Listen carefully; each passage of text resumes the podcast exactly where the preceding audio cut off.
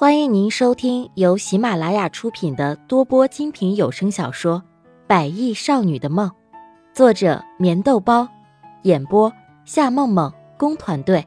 欢迎订阅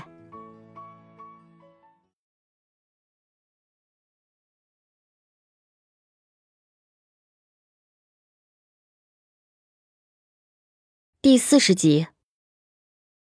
孙芊芊微微的笑着。眼神却一直盯着前面的一家三口，一个小男孩的手臂上缠着厚厚的纱布，看上去应该是碰伤了。可是就算是受伤了，小男孩仍旧调皮的蹦来蹦去，随意的踩在地上的草坪，发出沙沙的声音来。小男孩的妈妈跟在他的身后，不停的嘱咐着他要小心一点，要慢一点。而他的爸爸则是坐在一旁，眯着眼睛，甜甜的笑着。温馨的一家三口，这样的场景让孙芊芊的心里觉得很羡慕，尤其是那个活泼可爱的小男孩，她的心里更加发现她越发的爱这个孩子了。虽然这个孩子的父亲是那样一个混蛋，你喜欢小孩子吗？芊芊很随意的问着，眼睛还在直直的盯着前面的小男孩。你怎么了？为什么又要问这样的问题？你到底是怎么了？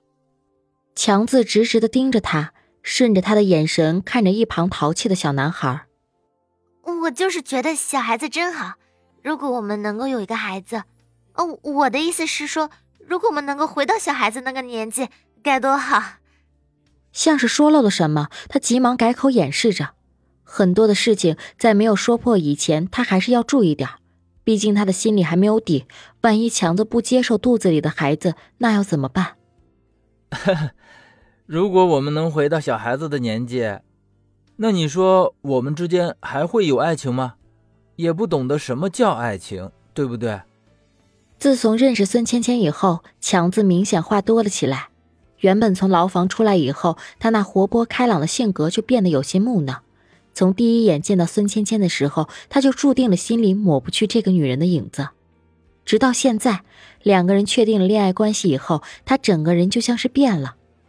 爱情，你觉得什么叫做真正的爱情？孙芊芊淡淡的笑着，对于爱情，她真的有些不懂。以前的时候，她记得穆丽亚说过，爱情就是要看到对方幸福而幸福。然而，她现在觉得，幸福就是和自己喜欢的人在一起，这就够了。我觉得爱情嘛，就像他们那样，一家三口，看上去好幸福的样子哦。看着一旁温馨的小家庭，强子的心里一阵的羡慕。毕竟已经是老大不小了，也应该成个家了。你也想结婚，想不想要个孩子之类的？试探性的问了一句，心里却不安的不知道该怎么办。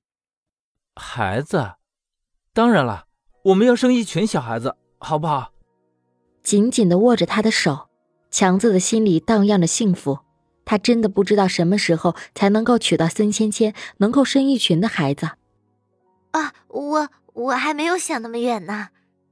心里的紧张让脸上的红晕越来越深，孙芊芊紧紧的咬着红唇，不安涌在心头。阵阵的微风轻轻的刮着，那发丝微微的舞动着，透着那清香的发丝，跳动着强子那颗幸福的心。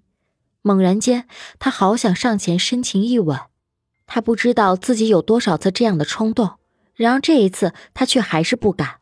其实他并不知道，这样的胆怯的心理让他错失了那么多美好的回忆。哎，这不是孙芊芊吗？就在这个时候，于蕊和赵鸿飞微微笑着走了过来。于蕊的肚子已经变得很大了，看上去估计没有几天就要到预产期了。是你？你们怎么来了？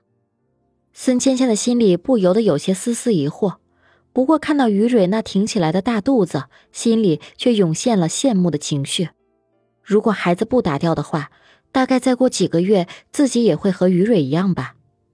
啊，我们是在产前检查，这位是。说着，于蕊不停的打量一旁的强子，虽然看上去有些肉肉的，不过还算是温和。你们好。叫我强子就好了，我是，我是芊芊的男朋友。强子还是第一次这样介绍自己给别人认识，心里不由得紧张到了极点。他真的很怕芊芊当时就翻脸，说着一些冰冷的话。他是我男朋友，这是我以前的，呃，朋友吧，于蕊，这是于蕊的老公。芊芊很明显的停顿了一下，他猛然也不知道该如何介绍他和于蕊之间的关系。在以前的时候，他不知道做了多少伤害于蕊和她肚子里孩子的事。然而这一切已经过去了这么久，再次见到于蕊，大概她过几天就要当妈妈了吧？那自己肚子里的孩子呢？会不会也有大肚子的时候？会不会也有孩子咕咕坠地的声音？会不会在孩子慢慢学会走路的时候，那摇摇不稳的站着？心里种种的渴望次次涌现在脑海里，脸上慢慢浮现着淡淡的笑意。孩子让他的心纠结的不成样子。你们好。于蕊淡淡的笑着，挽着赵鸿飞的胳膊。他也听过穆丽亚说起孙芊芊和强子的事，所以心里也很祝福他们。只是对于以前的事情，想想却还是有些后怕。以前的事情很抱歉，我希望你能够原谅我，而且我也懂得了什么叫做爱情。远离这席斌的世界，虽然很痛苦，可是却也逐渐的明白，真爱在强子的身上。我爱他。很爱，很爱，紧紧的握着强子的手，幸福就像是泪花一般。阵阵的微风拂动了他那乌黑的长发。在离开席家以后，他的心已经逐渐停留在强子的身上。虽然他有些闷闷的，也不会说什么甜言蜜语，可是芊芊认为他似乎喜欢的就是这个样子。